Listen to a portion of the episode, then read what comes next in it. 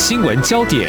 焦点时事探索，两岸互动交流，请听中央广播电台新闻部制作的《两岸 ING》。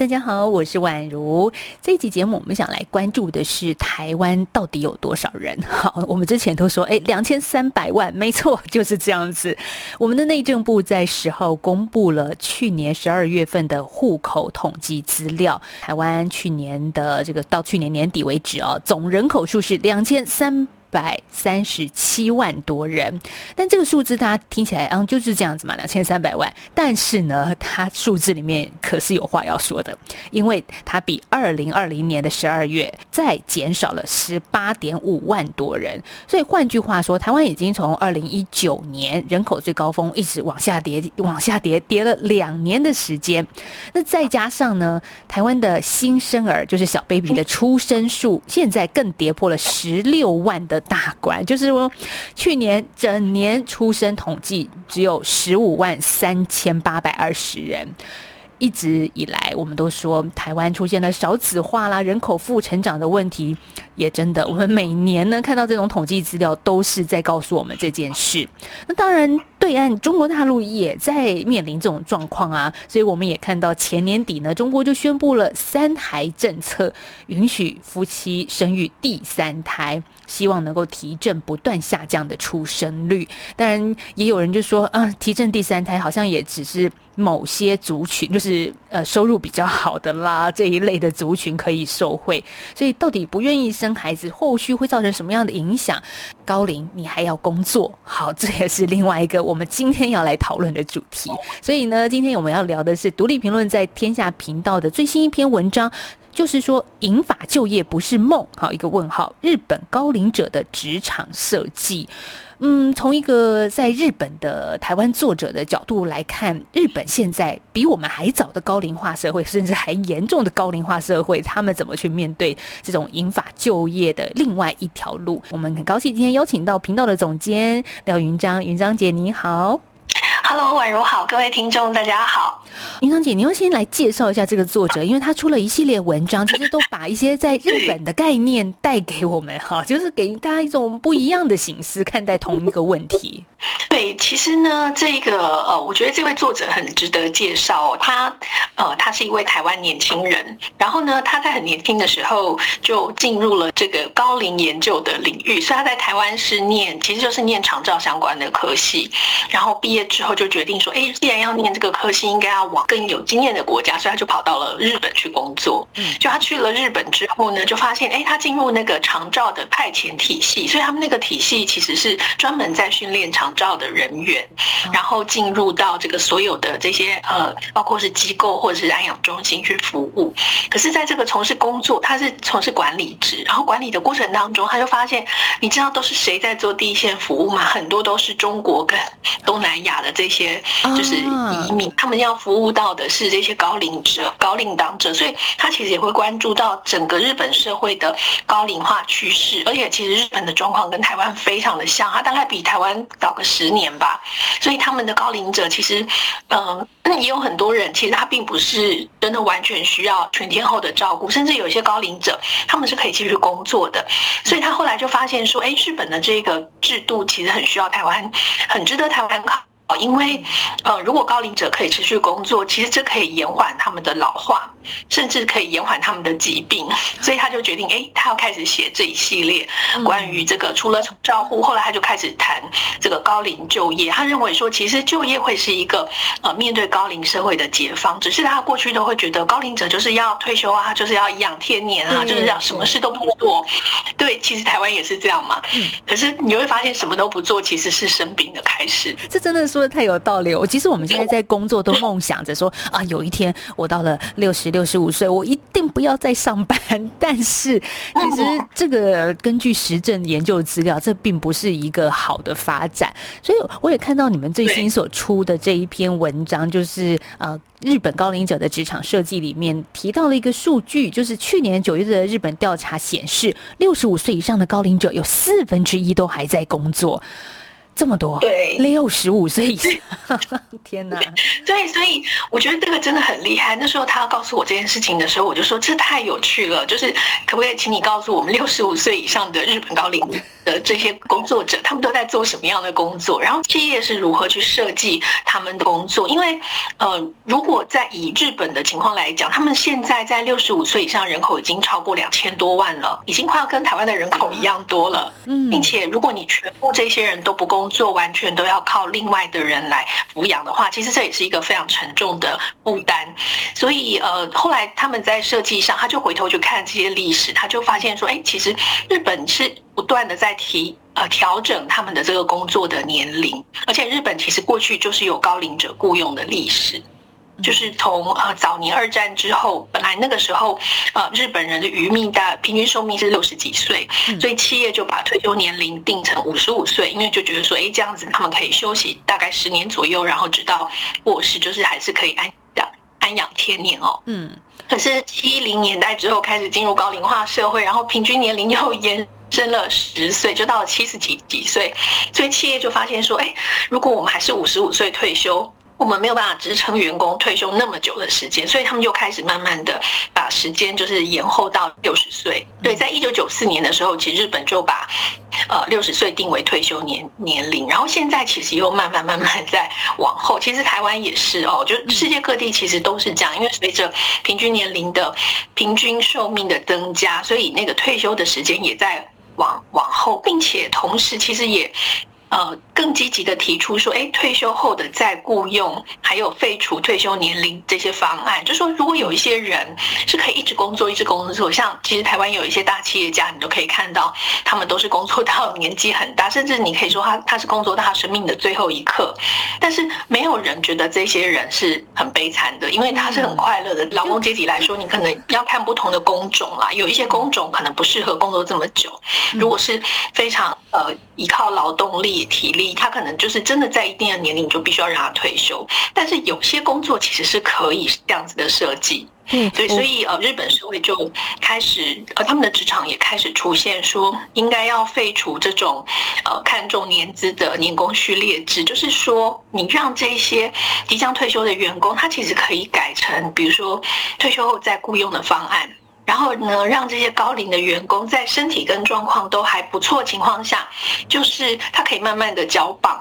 然后让年轻世代也可以掌握更多升迁跟决策的机会，就有点像呃，之前有一部很有名的电影叫做《高年级实习生》。嗯，没错。这样，对对对对对，就是你让年轻人来领导这些资深的员工，然后他们可以一起就是为企业做出更好的贡献，并且不会有人过劳，然后也不会有人觉得说好像占着某个位置，然后让下面的人都升不上来。嗯，所以我看到文章里面是二零。二一年的四月，日本开始实施最新版的改正高龄者雇佣安定法，也就确保说，你希望工作没关系，就让你保证可以工作到七十岁。所以这个退休的年龄，当然七十岁也只是一个指标啦。如果你七十岁之后还是有适合你的工作，你还是会觉得诶想要跟社会有所连结。其实我觉得，无论是哪一个国家，现在都面临少子化、高龄化的状况，其实都是欢迎的。但这篇文章怎么说呢？就是说，我们阿公阿妈他们还是可以工作，可是做什么类的工作在日本啊？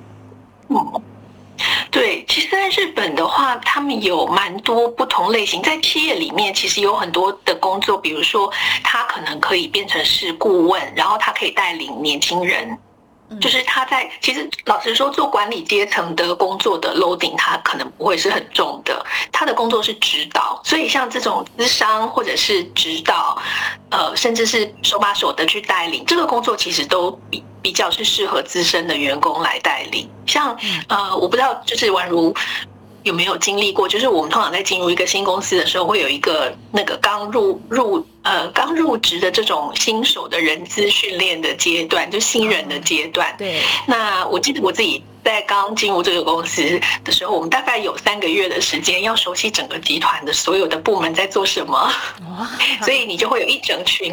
一整群跟你同一梯进入这个公司，可能就是三四十个人。那我们都是分布在不同的部门，所以这些人就是我们要一起了解呃这所有公司的运作，然后每个部门在做什么。因为其实你你的工作虽然就是一个项目，可是你有很多时候是需要跟别人一起合作。嗯，对，所以这个时候就会大部分就是由人资这边部门的同仁来协助我们，给予给予我们一些资商，好，然后告诉我们啊，就是什么事情该怎么做，或者是哪一个部门负责什么事情，那什么表单该怎么用，对。但是其实如果是在每一个部门里面都有一个这样子的 mentor 可以去 coaching 他们的 mentee 的话，其实我觉得那个对于新手员工来说帮助会非常的大。嗯，然后包含很多可能还有职业的资商啊，或者是在工作里面遇到了。什么困难？你可能你的直属主管不适合来做这件事情的时候，那这种资深的员工他就很适合来从事这样子的工作。是，也就是说，在企业里面有一个资深的导师，然后他的负责呢，就是嫁接你这个新进员工和公司之间的距离。所以这个工作说实在，你这样一讲，我发现真的资深员工最识人了。你你真的仔细一想，工作单位里面真的有一些需要，即便他是已经适龄退休。的人，但是回来再回国，嗯，其实还是有他的位置存在。但一方面也是说，因为对企业而言，就不用付这么高的薪水了，因为他他也必须去呃搭配这个高龄的员工，可能他一天。呃，一周五天，他只能来个三天，这也很好啊，也没有关系，这也是人力的再利用嘛。对，其实就以我们自己的工，就是我自己遇过的职场上的状况，就是有一些主管他可能在借龄退休，或者是还没有借龄，他就因为有自己想要做的事情，所以他就他就先先退休了。可是呢，退休之后公司还是很需要他的某些能力，所以就等于是再把他回聘回来。那他一个一个前提是因为他已经退休。所以他其实已经有一笔稳定的收入，就是啊稳定的退休的收入，所以他后面做这些事情可以真心的，就是为自己想做的事情去做，然后并且不用太占用他太大的这个太多的时间跟太大的压力，那在时间上会更有弹性，所以反而其实他做的更带劲，而且可能他还同样还是有收入，但他就不用在意那个收入的高低。我记得我有遇过一个很有良心的主管，他就说我的薪水实在太高了，就是我的薪水可以付给两三个年轻的同仁，那我为什么要在公司领这么高的薪水？可是如果我离开，可以让更多的年轻同仁可以进来，就是有这样的资源，那不是更好吗？所以他他自自己是会觉得，就是这样子对他来说，他心里也也可以会觉得自己可以还可以有所贡献，然后他可能也不需要再拿这么高的薪水，可是他一样可以在这个公司服务，然后去做他想要做的事情，同时，因为他的退休而可以让一个年轻人或两个年轻人可以有一个新的工作，嗯，对，我觉得这个就是一个蛮好的世代这个 共共存的一种方式。对，世代共存在这个阶段真的蛮重要的，因为高龄越来越多，然后年轻新进的人呢也很需要一个位置哈，不然啊，对这个年轻人的士气也会被打击啊。嗯，没错，没错。所以这篇文章最后我发现，嗯，它其实有打破了我们现在，特别是疫情之后的一些对职场的概念。本来工作就是可以随着你的当下的环境、这个社会的状况而调整的，对不对？一直都在发生。现在对，一直其实都是在改变。特别我觉得疫情它还带来了另外一件事情，就是因为很多人就因为疫情被迫。或者是也不是被迫，很多人因为疫情，所以其实可以在家工作。就是在家工作这件事情，虽然呃刚开始很多人抱怨，就是说等于你在家做两份工嘛，因为你回家还有第二轮班。那 如果你在家工作，会不会中间休息时间，家人就会希望你去拖个地啊，或者洗个衣服啊 之类，然后事情变得更多。可是呢，它它同时其实创造出另外一种可能性，是有很多我们过去以为的工作，就是必须要去公司上班，必须要通勤，必须要交通。那对于很多可能不方便，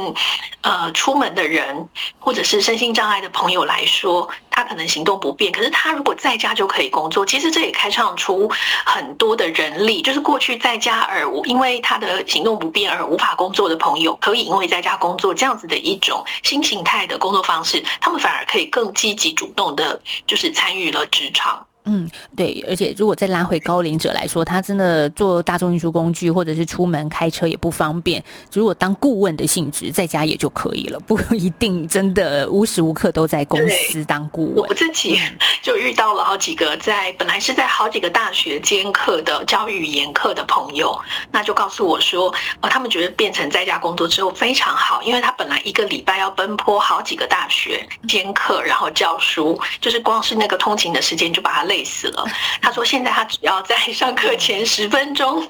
上线，然后把自己上线就行。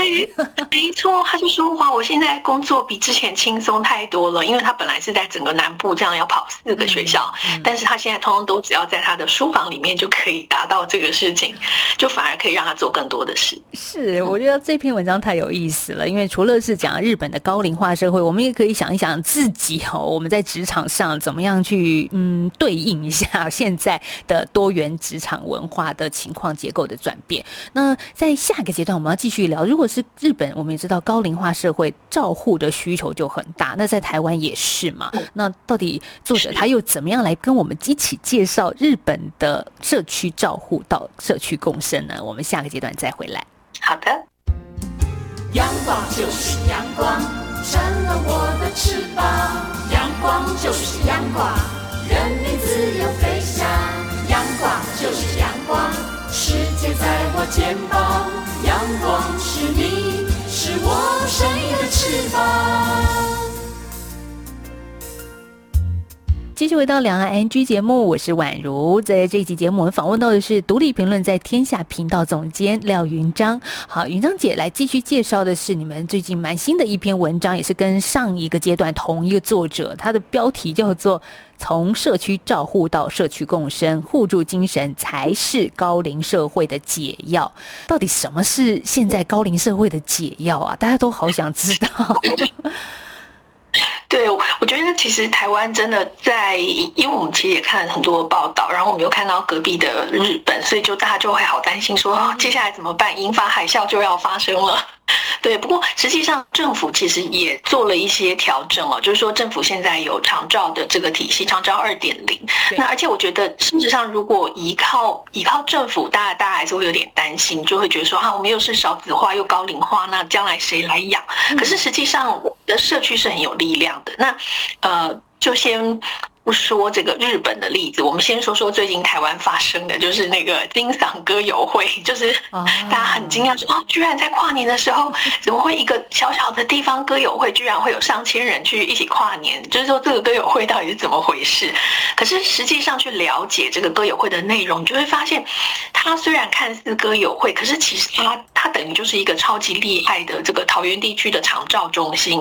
只是说这个长照中心是一种以唱歌跳舞，然后然后上语言课，然后就是很开心的方式在进行。可是他们在透过这种照护的老人，就是他们那里平均的会员年纪是六十五岁。刚好就是这个年纪要照顾的人，高龄者六十五岁以上都在歌友会聚集了，都在歌友会聚集。然后他们有八百个会员，而且他们都是自己付钱，自己付钱加入这个歌友会的。所以你会看到，在这个里面是他们不但不不太需要政府的资源，他们可以自己拿出资源来，然后由民间里来组织这么多的有活力的社团。是你好像是呃，我看他们的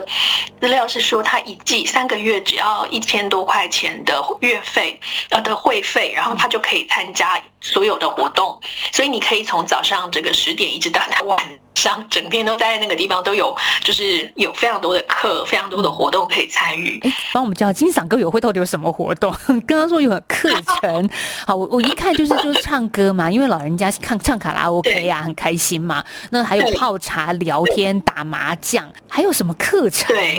对，他们还有这个呃，根据《天下杂志》的报道，就是我们的记者去呃挖掘了这个他们背后的这些结构，你就会发现说，哎，其实他们除了唱歌哦之外，他们还有什么呢？他们还有读书会。还有外语班，还有排舞，还有社交舞，还有健行，还有桌球跟羽球这七个社团，根根本就是外面的那种常青大学的概念。没错，没错，而且它有运动场地，然后还有卡拉 OK 的设备，并且它里面还有厨房跟厨具，还有冰箱，所以你自己可以买菜过去那里煮饭，也可以在那里供餐。它还等于有老人供餐的这个服务。哦，等于就像报道里面所说的，更像长者的第二个家，嗯、也有照护的功能。其实它的功能就是超越各种政府现在二点零的各种机构。诶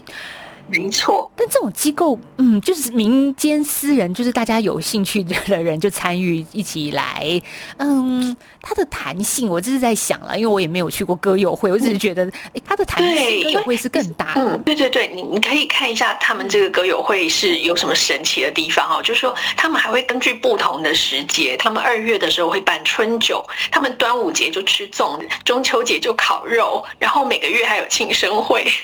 而且他们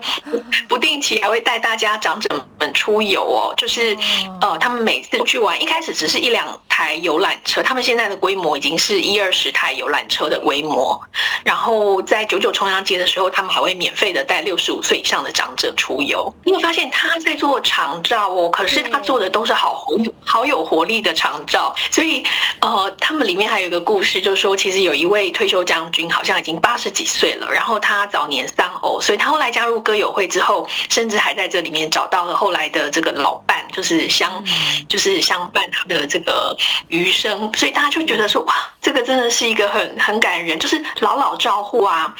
他老老照顾，而且除了你这些看到出去玩什么之类，其实他们也。呃，因为人数很多嘛，所以他们还发展成不七个不同的大队，然后像凤凰队、猛虎队、飞龙队，每个队还有队长、副队长，还会往下分组。然后呢，所以他们就会有每个队的彼彼此的一些竞赛嘛，也会有一些比赛啊，什么划龙舟比赛、躲避球啊、运动会啊，然后让这一些老人家，他除了来这个地方交朋友聚会，他们也有组织，然后有动员，然后有一些竞赛。所以，他他每天就会活得很有目标。他就说，很多老人家其实缺乏生活目标。那透过这种设计呢，让他们彼此合作竞争，很多人就哎会找回他年轻时的热血。对，天下杂志的记者，我看到是在一月十一号才刚刚出刊的这一篇报道，淘机确诊员工连五天报道，还有千人跨年金赏歌友会有何神奇之处？一开始看到这个新闻的时候，我就想说，哎呦，金赏歌友会会不会又是很复杂的机构啦？里面有社交距离呀什么的？其实我看完这篇这个天下的记者深入的报道，发现他真的扮演了很重要的高龄者生活重心的角色。那为什么这个员工连五天报道？一开始我也觉得，嗯这是什么？就是有点怪怪的地方，让人连着五天去。结果揭开神秘的面纱，发现其实我们真的不要太完全。仰赖新闻 就是即时新闻，然后就说他们是防疫的破口，很多负面的标签贴上去。是，当然事实这个是有人确诊，但是他其实在非疫情的时代的的时候也扮演很重要角色啊。对，甚至我们那时候呃开会就讨论到这一则新闻的时候，记记者就跟大家报告，我们就说哇，这简直太棒了，应该每一个县市都需要有一座金嗓歌友会。好啦，但是这个是民间的嘛？那我们回过头来看，那 独立评论在天下这篇报道是谈到是属于日本政府方面的吗？他们是怎么做的呢？因为我乍看之下，因为他们也有日照型的服务，或者是居家访问型的服务，然后机构设施型的服务，复合型服务就。看起来就很像我们现在类似的长照二点零，我们在台湾也有啊。之前卫福部都说我们有社区的干妈店嘛，就是很多长者你不用跑太远，在你家前面你就可以感受，就是享受到相关的服务跟资讯跟供餐，其实就在社区里了。对对，其实呃，日本的这台湾的确很多都是在学日本的这个照护。那对日本来说，其实他们会希望的跟，因为台湾的状况会是这样，就是说如果需要到照护的状况，很多人就会觉得那就是送到机构里。可是送到机构里，它有一个状有一个问题，会是它可能就切断了这个这个长者他过去的这个社会关系。那你就会发现，就算机构照顾的再好，就是只也只能照顾到你的身体跟健康哦。嗯、但是你的精神、你的情绪是是没有办法，特别是如果你没有朋友，或在那个地方你没有办法交到朋友的话，其实这个对于老人家的身心，呃，是影响很大的。所以在日本那边的做法，他们会比较希望就是可以进入是社区型的照顾，社区型的服务，就是说让你还是在你家庭的周围，然后去做这样子的事情，就是。去去去被照顾，而且你可能住的这个地方也不是就是住安养院，而是住在一个像家庭一样的地方。就说一层楼有住多少人，有共同的客厅，有共同的厨房。那甚至是他们的这个呃，就是他们的照护人员，他并不是就是不断的照顾你，不太像在台湾这种就是服务你，而是说他们会陪伴你，他们的是陪伴哦，就陪伴你做饭。陪伴你做家事，陪伴你去散步，但是他不会替你代劳。呃，我记得那个作者有一次我们在聊天，他就跟我说：“你想想看，一个一个老太太，如果她是做了六十年的家庭主妇。”旁边的这个照顾她的三十岁的这个年轻人，从来没有做过家事，你觉得让谁来切菜会比较安全？有有的时候我们得就是透过这篇文章，我也会再去思考，到底什么是照顾？资深长辈们坐在椅子上，我来服侍吗？并不是真的对他们好的，因为他们也这样就慢慢的退化了嘛。再加上回到人的本质，其实每个人都希望能够有一个安心的生活环境。那个安心又怎么做到？它是很抽象的概念，人与人的连接。当然疫情不太好了，但是但是呢，如果是在你自己的社区，在疫情之前的那个概念，就是你自己在社区有熟悉的朋友，大家一起变老，嗯、这种感觉也是一个比较安心的环境哦。没错没错，其实在，呃日本这样的做法。我我觉得其实他们嗯，应该说他们比较有经验，他们已经因为衰退了比较久了，然后他们对于呃困境这件事情有比较细致的看法，就是说他们会觉得需要协助的人可能也不是在用年龄来区别。然后照护也不是说你就是给他很多很多钱就代表说你好像有照顾他，而是说你要去思考这个本质是应该是协助需要的人，然后让社会可以永续经营。所以他们现在的照护人员的这个意也开始有了一些改变了。像在台湾就会觉得啊，照护人员就是好像奴隶一样，什么事情都要做，就是也很多人会抱怨嘛。对，可是现在其实他们的角色会觉得，在日本他们就说，哎，其实照护人员的角色是在观察老人。然后他在想办法帮忙老人去呃理解，或者是说让他他的身体、他的精神、他的情绪都可以像他原本的生活那样子的运作。所以他们的角色是陪伴，而且是有点像是他们还要写报告，比如说哎，这个老人这个礼拜的状况是怎么样？好，然后他的精神，他吃了多少东西，或者是说他想做什么样子的事情。就是他们在写报告、评估报告的时候，他们的角色比较像是一个类似像特助吗，或者像是一个观察员这样子的角色，那就不是只是在做这种身体啊，或者是食物上面的这个。呃，提供，而是说他其实在连接这个社区资源的角色，然后他们也会跟家属报告，也会跟医疗人员报告，就说，哎，老人家的状况，他是不是需要调药，或者是说，哎，他状况有好转，或者是恶化，然后需要怎么样子的的应对，就是不会把这个老人家当做是弱者来看待，而是说他就是我们社区里面的一名成员，那他可以做什么，他不能做什么，所以这个照顾者和被照顾者的界限也就慢慢的会某种程度就是模糊。了，对，所以甚至如果可以做到让老人家觉得，哎，他也是在照顾年轻人，就是说，他也呃跟年轻人可以一起合作共创某些东西的话，其实这这就会是一个很棒的一种所谓的照护，就是在真正的照护是身心灵全面的照护，而不是说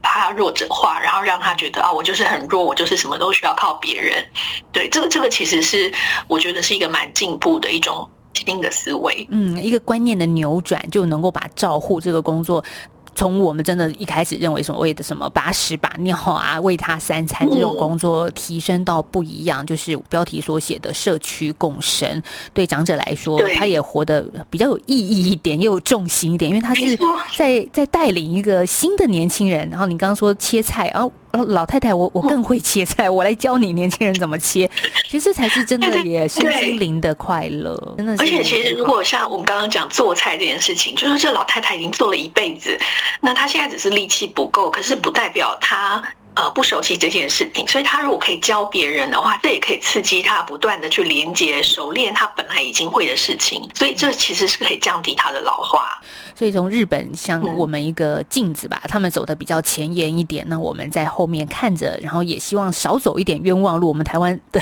长者早一点能够过得快乐、有尊严的老去。如果家里有长辈，嗯，有的时候故意让他教你一些事情，我觉得，嗯，今天云章说的很好、欸，哎，这个就可以小小的技巧让长辈可以开心一整天。其实很多老人家很喜欢帮年轻人做事，比如说，呃。孙子回回家，然后他们就会问说：“哦，孙子要吃什么啦？”或者是女儿或儿子就说：“哦，我很喜欢吃妈妈做的什么菜啊之类的。”那虽然当然买菜准备这些事情都很辛苦，但是如果不是天天做，偶尔为之，事实上是很很好的一种让人老人家可以发挥他的专长，然后同时也可以这个促进这个成就感的一个很好的方法。好，我们在这期节目访问是独立评论在天下频道总监廖云章，谢谢云章姐跟我们的分享喽，谢谢，谢谢。